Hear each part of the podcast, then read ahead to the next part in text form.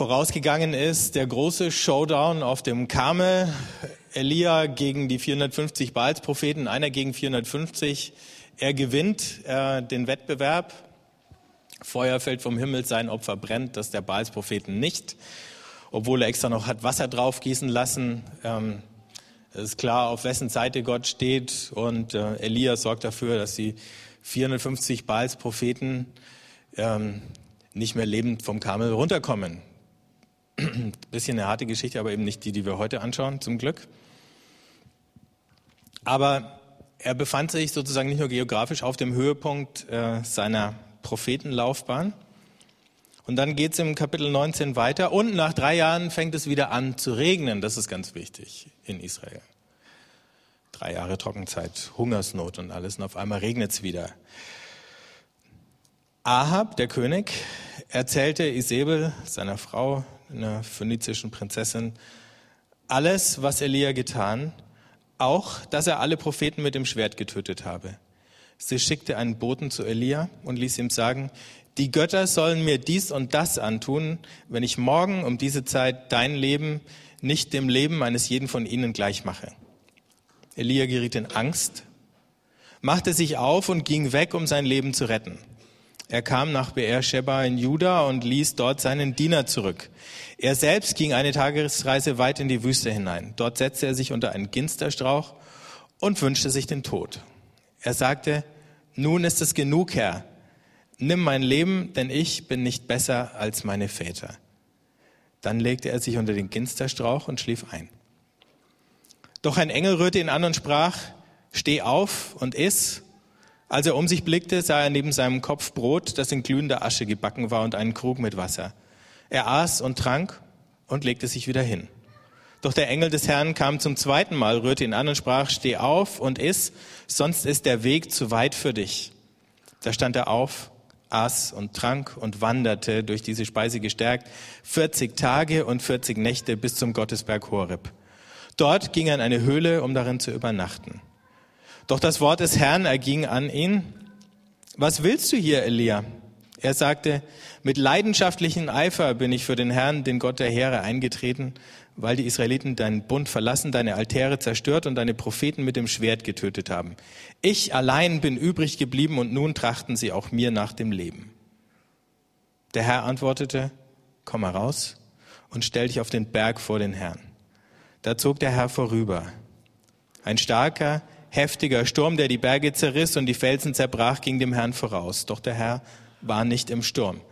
Nach dem Sturm kam ein Erdbeben. Doch der Herr war nicht im Erdbeben. Nach dem Beben kam ein Feuer. Doch der Herr war nicht im Feuer.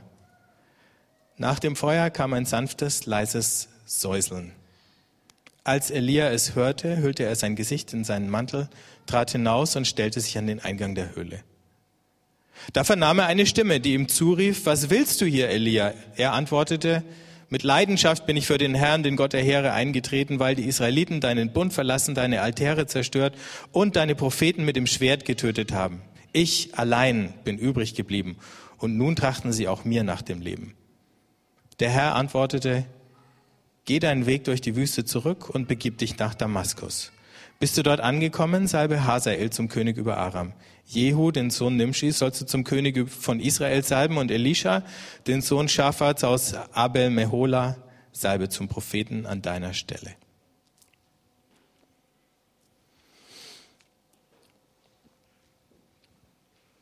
Ich weiß nicht, ob ihr diese Geschichte schon ab und zu mal kommentiert gehört habt. Manchmal taucht sie ja auf in dem Zusammenhang von Burnout-Erfahrungen. Haben wir also hier einfach nur so einen gestressten äh, Propheten, der ein bisschen überarbeitet war und äh, jetzt kollabiert in der Wüste vor uns.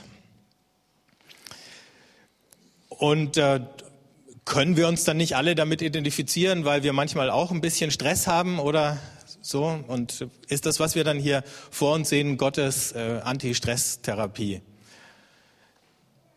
Ich glaube, wenn wir so in diese Geschichte reingehen würden, dann würden wir wahrscheinlich das Entscheidende verpassen. Denn Elia war nicht einfach nur ein gestresster Prophet, das war er auch, ähm, sondern er war ein Kämpfer für das Recht Und er hat sich mit einem Kult angelegt, der sich breit gemacht hatte in Israel, von den Nachbarvölkern übernommen wurde. Ähm, ein Kult des Wohlstands und der Sicherheit. Man könnte auch sagen, der Gier. Und dann wird es schon verdächtig nahe bei uns liegen. Und diese Gier, die kannte auch die üblichen Grenzen nicht mehr. Wahrscheinlich erinnert ihr euch aus dem Kindergottesdienst oder vom Bibellesen an die Geschichte von Nabots Weinberg. Diese Isabel, die Frau des Königs Ahab, die hat eben auch das alte Landrecht nicht mehr akzeptiert. Und äh, der Nabot, der seinen Weinberg nicht verkaufen wollte, weil man sowas nicht verkauft, familiäres Erbe, das Land ist. Ähm, die dachte, man kann mit Geld alles kaufen. Als dann klar war, man konnte mit Geld nicht alles kaufen und den Nabot schon gleich gar nicht, dann hat sie eine Intrige gesponnen, er wurde umgebracht, sein Weinberg fiel dann an den König. Das lesen wir ein paar Kapitel später. Diese Elia-Geschichten im ersten Königebuch, die ähm, sind so Episoden, wo einem manchmal ein bisschen der Faden beim Erzählen verloren geht, weil dann springt es vom Propheten zum König, wieder zum Propheten und so. Aber wir sehen, also eigentlich war der Elia so ein halber Revolutionär und er hatte seine größte Demo gerade hinter sich. Man kann da durchaus an Parallelen denken, jetzt auch so in Nordafrika, wenn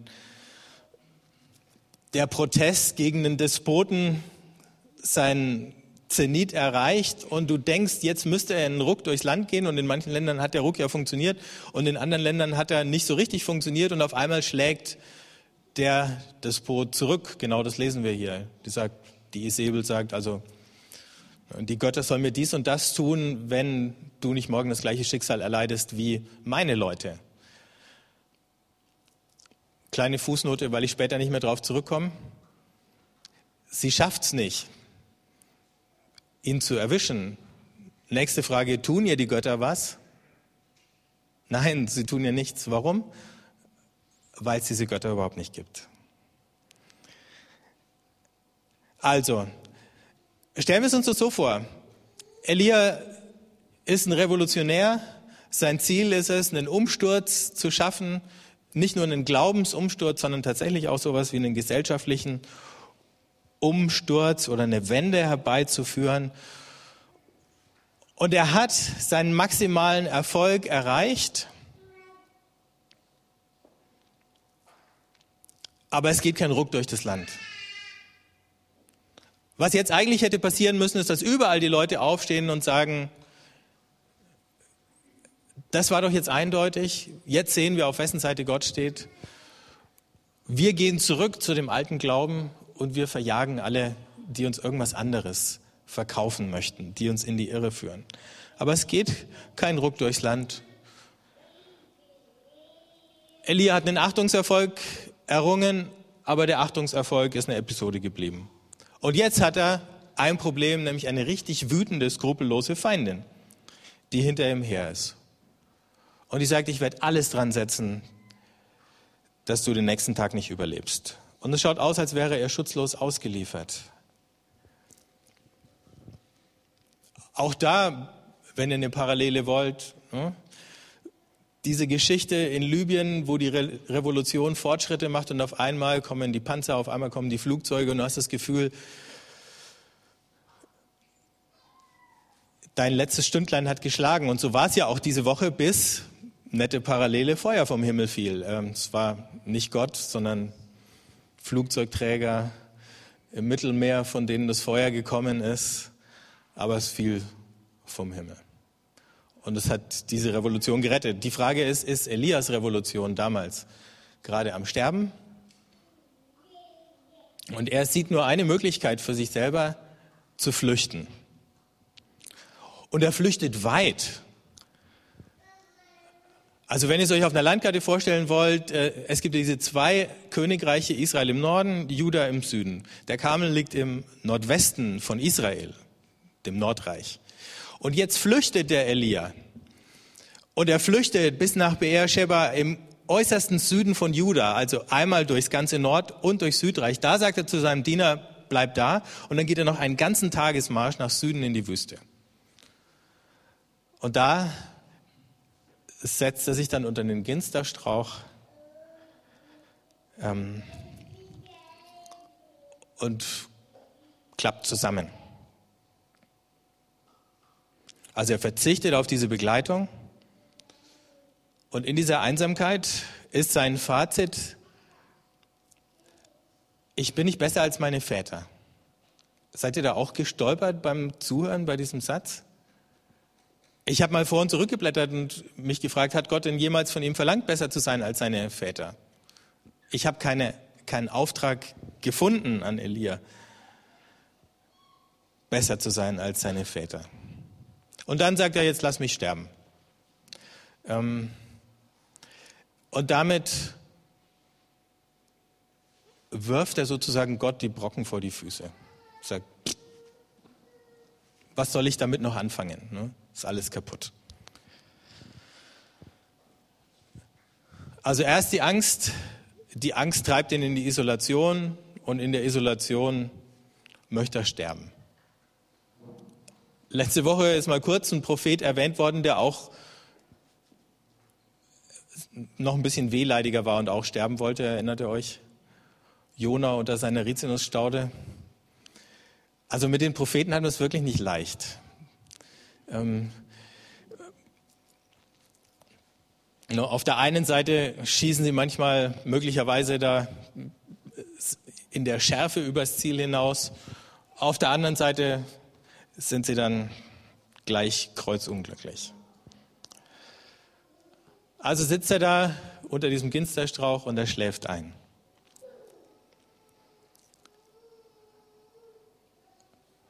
Und dann wird er aufgeweckt von einem Engel. Der Engel gibt ihm keine Antwort auf das, was er gerade so Gott an Klagen um die Ohren gehauen hat. Aber er gibt ihm was zu essen, dann lässt er nochmal schlafen. Dann gibt er ihm nochmal zu essen, weil er sagt, du hast ja noch einen weiten Weg vor dir.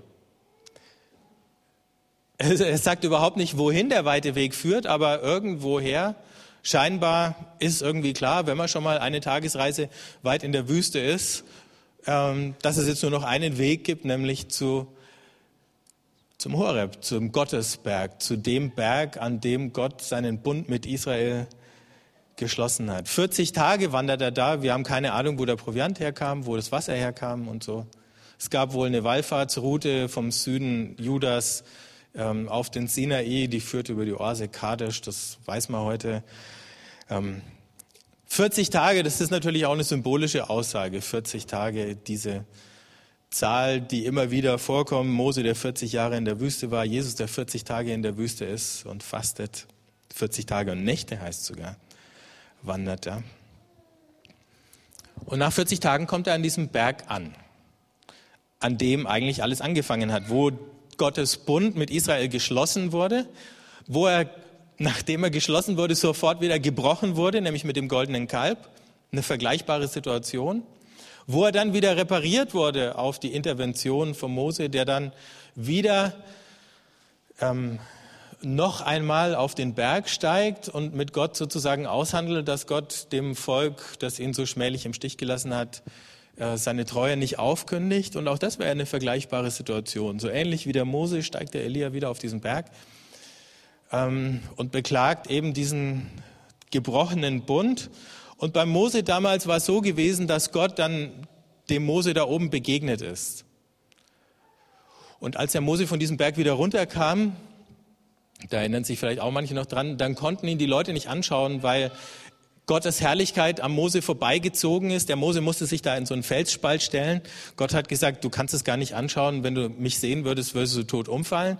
Aber sozusagen von hinten konnte man gucken. Ne? Gott zieht vorbei und du schaust nochmal so hinterher. Und das hat schon gereicht, um so viel Glanz äh, am Mose kleben zu lassen, dass ihn keiner mehr so richtig anschauen konnte. Dann musste sein Gesicht mit einem Schleier verhüllen. Ich weiß nicht, ob der Elia gedacht hat, da passiert nochmal sowas. Es passiert ja auch so was Ähnliches, aber dann doch wieder irgendwie ganz anders. Also dieser Ort, wo Mose Gott fast gesehen hätte und der Elia sieht erstmal da oben nichts. Er geht in eine Höhle rein. Er will sich schlafen legen, aber jetzt lässt Gott ihn nicht schlafen. Und jetzt kommt die nächste spannende Sache in dieser Geschichte. Gott fragt, ey Elia, was willst denn du hier? So dass man sich schon fragt, war es jetzt eigentlich Gottes Idee, dass er da hinkam, oder war es dem Elia seine Idee, er muss da hingehen, weil ihm einfach kein anderer Ort mehr eingefallen ist, wohin er flüchten kann, oder wo er irgendwie noch Hoffnung hat, dass noch irgendwas passieren würde, was das Blatt wieder wendet? Elia, was willst du hier? Gott hat den Mose nicht gefragt, äh, Mose, was willst du hier? Ähm, das war klar, warum der Mose da raufkommen musste, aber es scheint so, als wären diese Fußstapfen des Mose ein bisschen zu groß für den Elia. Er ist kein zweiter Mose. Vielleicht hat er sich's gewünscht, vielleicht wäre es gerne gewesen und vielleicht war dieses Ich bin nicht besser als meine Väter ähm, so die heimliche Ambition, die ihn dahin getrieben hat. Aber dann sagt Gott, komm raus vor die Höhle. Das ist ein bisschen so ähnlich, der Elia steht im Höhleneingang, der Mose stand in der Felsspalte. Und jetzt fängt wieder diese Prozession an. Sturm, Erdbeben, Feuer, aber Gott ist weder im Sturm, noch ist er im Erdbeben, noch ist er im Feuer. Ihr erinnert euch, bei Mose war es Feuer, Sturm, Erdbeben an diesem Berg. Also, das, also Gott lässt sozusagen seine ganzen Special Effects einmal ablaufen, aber leer. Und dann kommt dieses sanfte Sausen und, äh, und da versteht der Elia und da verhüllt er sein Angesicht, weil er weiß, jetzt, jetzt geht Gott vorüber. Sozusagen der ganze Theaterdonner ist vor ihm her und in der Stille dahinter, da läuft Gott vorbei.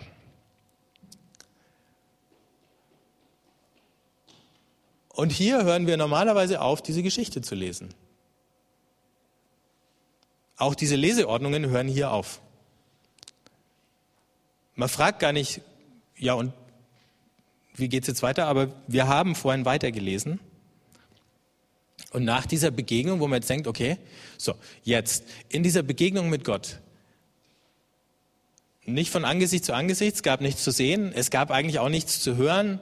Irgendwas hat er dann doch gespürt, darauf hat er reagiert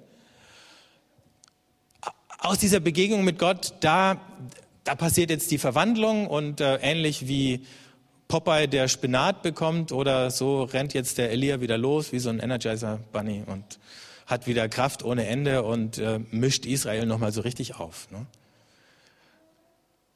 Das Komische ist, es hat sich danach nichts geändert. Wenn wir weiterlesen, stellt Gott die gleiche Frage. Elia, was machst du hier? Und der Elia gibt fast wortwörtlich die gleiche Antwort. Das Volk ist abgefallen, alle deine Propheten sind tot, ich bin der Letzte, der übrig geblieben ist.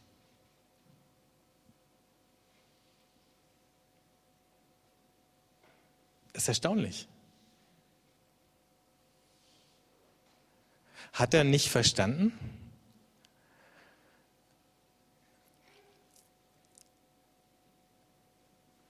Also er war hinter dem großen Ding her und Gott führt ihm deutlicher, als man es nur irgendwie machen könnte, vor Augen. Es ist nicht das laute Getöse, es sind nicht die großartigen Knalleffekte, sondern es ist das sanfte Sausen, in dem Gott gegenwärtig ist. Das wäre doch die Antwort gewesen auf die Frage, muss ich besser sein als meine Väter oder geht es auch mal klein? Muss es immer das Außergewöhnliche sein oder kann es auch mal das fast Normale sein?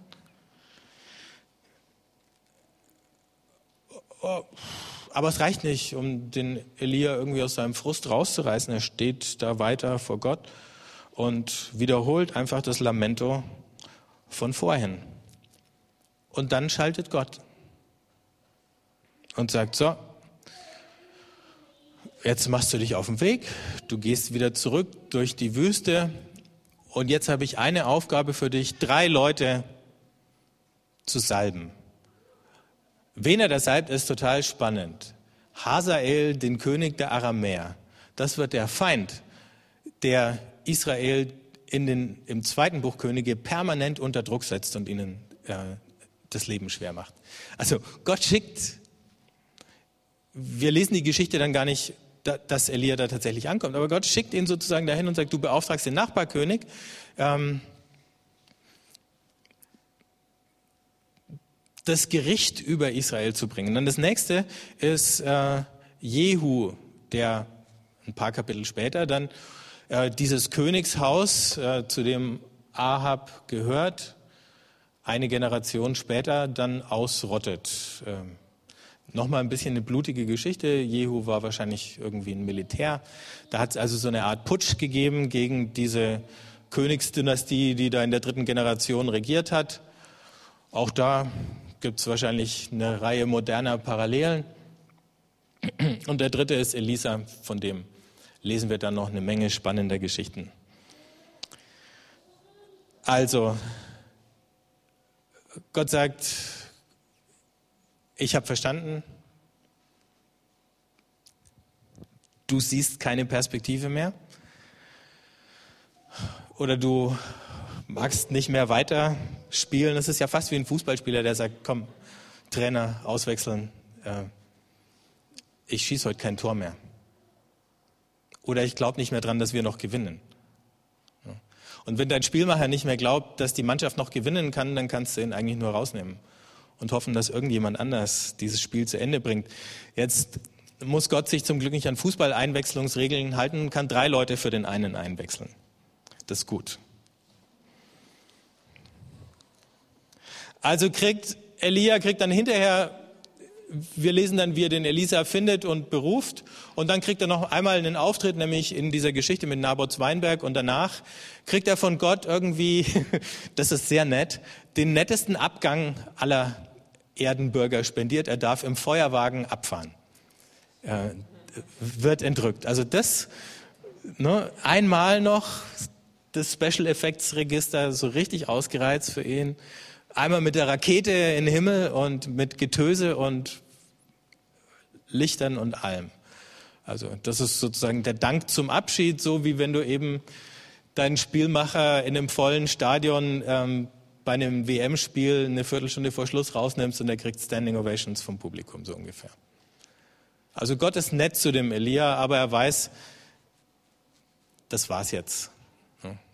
Ähm, möglicherweise hätte es aber anders weitergehen können. Also möglicherweise hätte der Elia die Botschaft, die in diesem sanften Sausen drin gesteckt ist, verstehen können. Möglicherweise hätte er noch ein paar Aufgaben von Gott her gehabt. Ist doch erstaunlich, dass er nicht mehr auf die Frage antworten kann, warum, äh, also was, was willst du? Ne? Er kann nur jammern, aber er kann nicht mehr sagen, was er eigentlich positiv noch will. So, in der Situation ertappen wir uns wahrscheinlich auch ab und zu, dass wir nur jammern können, aber nicht mehr sagen, was wir wollen. Oft genug fragt uns Gott wahrscheinlich die gleiche Frage, wenn wir es denn hören. Was willst du? Vielleicht sind die Versuchungen eines Propheten eben andere Versuchungen als ähm, anders begabter Menschen. Aber wenn wir uns die nochmal anschauen beim Elia, dann war es eben so die Sehnsucht nach dem großen Wurf. Also ich will den, den Durchbruch, den entscheidenden, die Wende. Und wenn die nicht mehr in Reichweite ist, dann weiß ich nicht mehr, wofür ich da bin.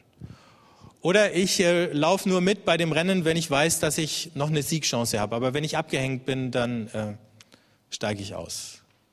Oder wenn mein Rückstand, um es nochmal bei Fußball festzumachen, wenn mein Rückstand äh, zu groß ist, dass ich nicht mehr einholen kann, dann verlässt mich die Motivation. Man könnte auch sagen, Tod oder Gladiolen. Den Hinweis hat jetzt nicht jeder verstanden, oder? Der Spruch von Bayern Münchens Trainer Louis van Gaal. Also entweder gewinnen wir das sind die Gladiolen oder wir gehen mit fliegenden Fahnen unter. In der Saison allerdings öfter untergegangen, als ihnen lieb ist. Also die andere Versuchung, das große Drama, äh, dann, wenn es nicht klappt, eben dieses Keiner versteht meine Tragik. Ich bin der Letzte.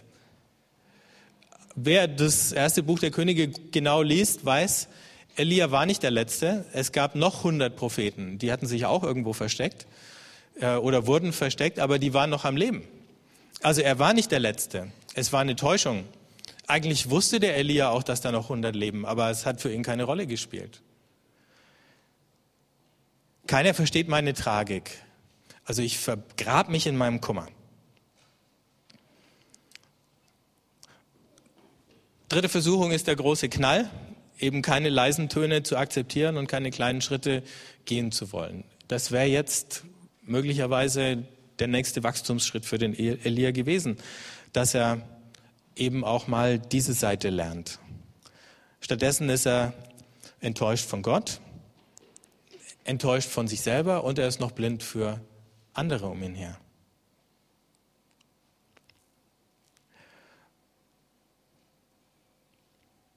Vielleicht geht es uns ja ab und zu ähnlich. Vor allen Dingen in der Frage oder im Blick auf das, was hat eigentlich Gott mit mir vor? Ich meine, dass wir uns in anderen Lebensbereichen manchmal zu viel zumuten, uns verzetteln ähm, in unserem ganz normalen Alltag oder versuchen beruflich mal zwei oder drei Schritte auf einmal zu nehmen und dann äh, einen hohen Preis dafür bezahlen, weil wir uns überlasten und so. Das ist ja alles irgendwie das passiert. Aber dafür kann man ja Gott nicht die Schuld geben. Ähm, dafür kann man nicht mal sauer sein auf ihn. Das brocken wir uns selber ein. Das ist möglicherweise unnötig oder überflüssig. Und äh, na gut, ähm, damit umzugehen ist eine Sache. Und die andere Sache ist, wozu hast du mich hier hingestellt, Gott?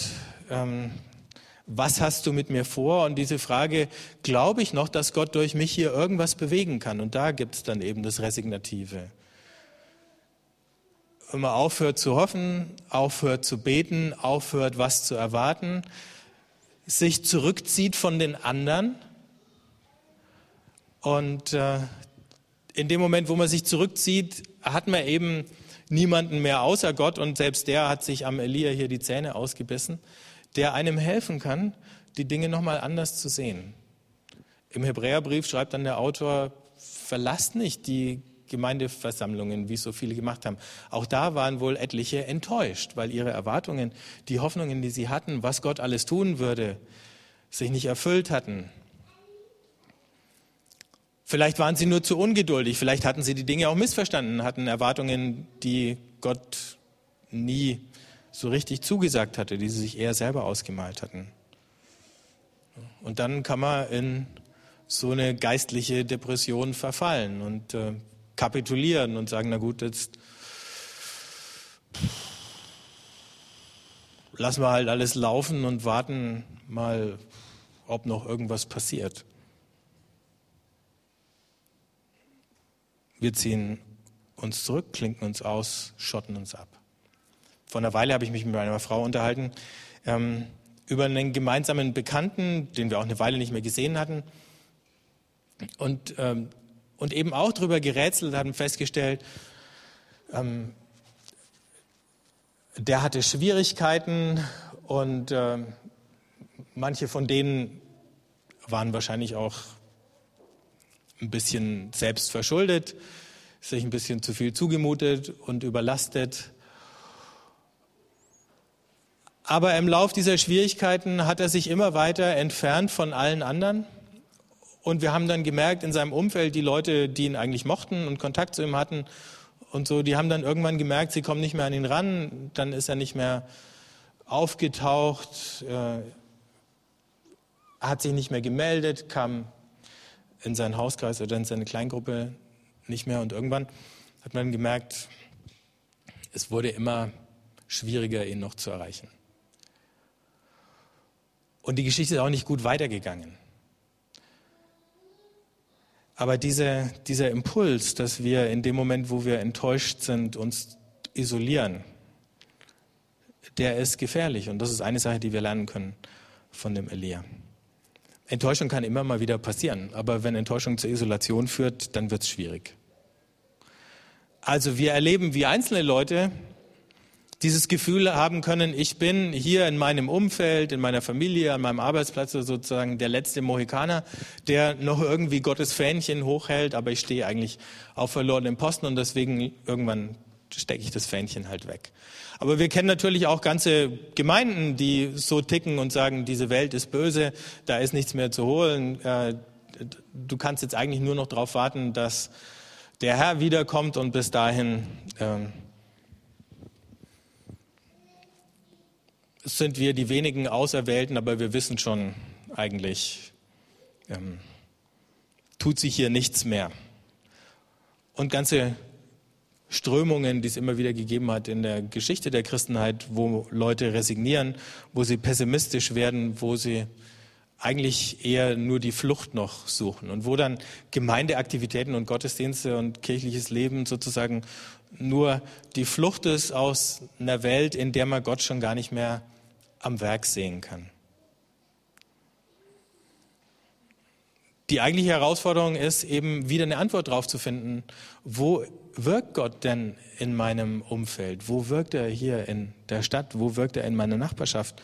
Wo wirkt er im Kollegenkreis oder in der Schule? Und je nachdem, auf was man schaut, wird man unterschiedliche Antworten geben können.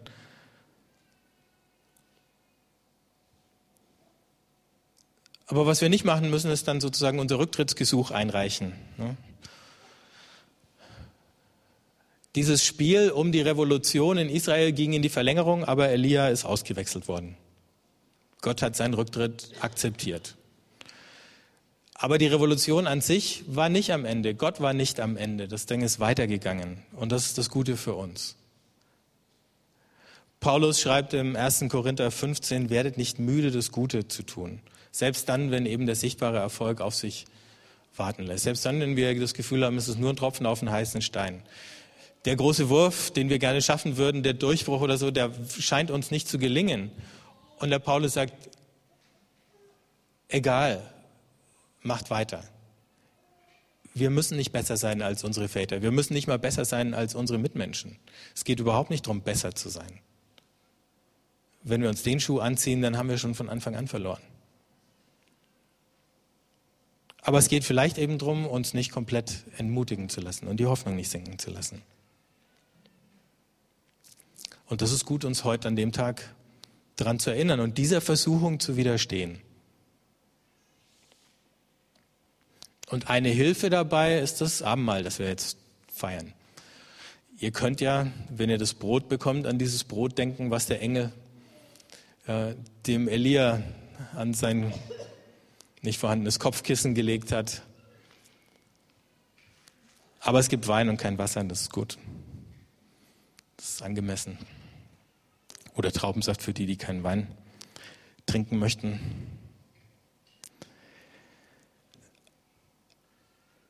Und wenn es dem Elia geholfen hat, 40 Tage lang weiter zu wandern, dann hilft es uns vielleicht die nächsten ein, zwei Wochen mit Hoffnung weiter zu wandern und unseren Weg zu gehen und den gestärkt und ermutigt zu gehen. Denn eben selbst wenn der Elias nicht mehr verstanden hat, wir wissen, diese Geschichte ist weitergegangen.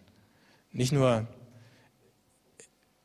bei den drei Nachfolgern, die er da gesalbt hat, sondern sie ist bis zu Jesus weitergegangen und sie ist bis zu uns weitergegangen und sie wird auch nach uns weitergehen. Deswegen brauchen wir die Hoffnung nicht sinken zu lassen.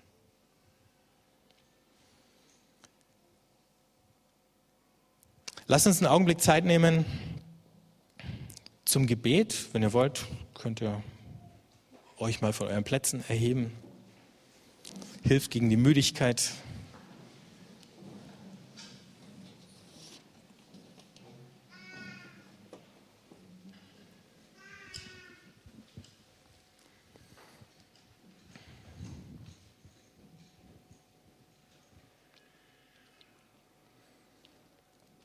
Herr, wir danken dir für deine Gegenwart in unserer Mitte.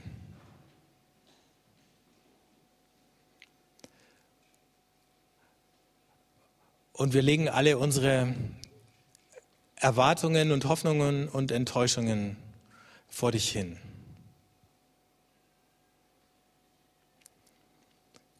und bitten dich, dass sie uns nicht den Blick verstellen auf das, was du tust in unserem persönlichen Leben, in unserer Umgebung, in dieser Gemeinde, in dieser Stadt,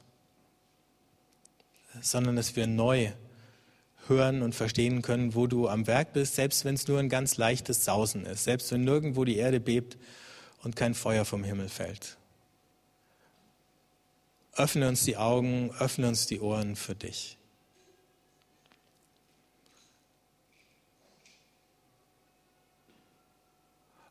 Und wenn wir jetzt das Abendmahl feiern, und uns um deinen Tisch versammeln, dann gib uns wieder Kraft da, wo wir müde geworden sind. Gib uns Hoffnung, wo wir resigniert haben. Gib uns neue Liebe für dich und für die Menschen, die du uns an die Seite stellst und über den Weg schickst. Amen.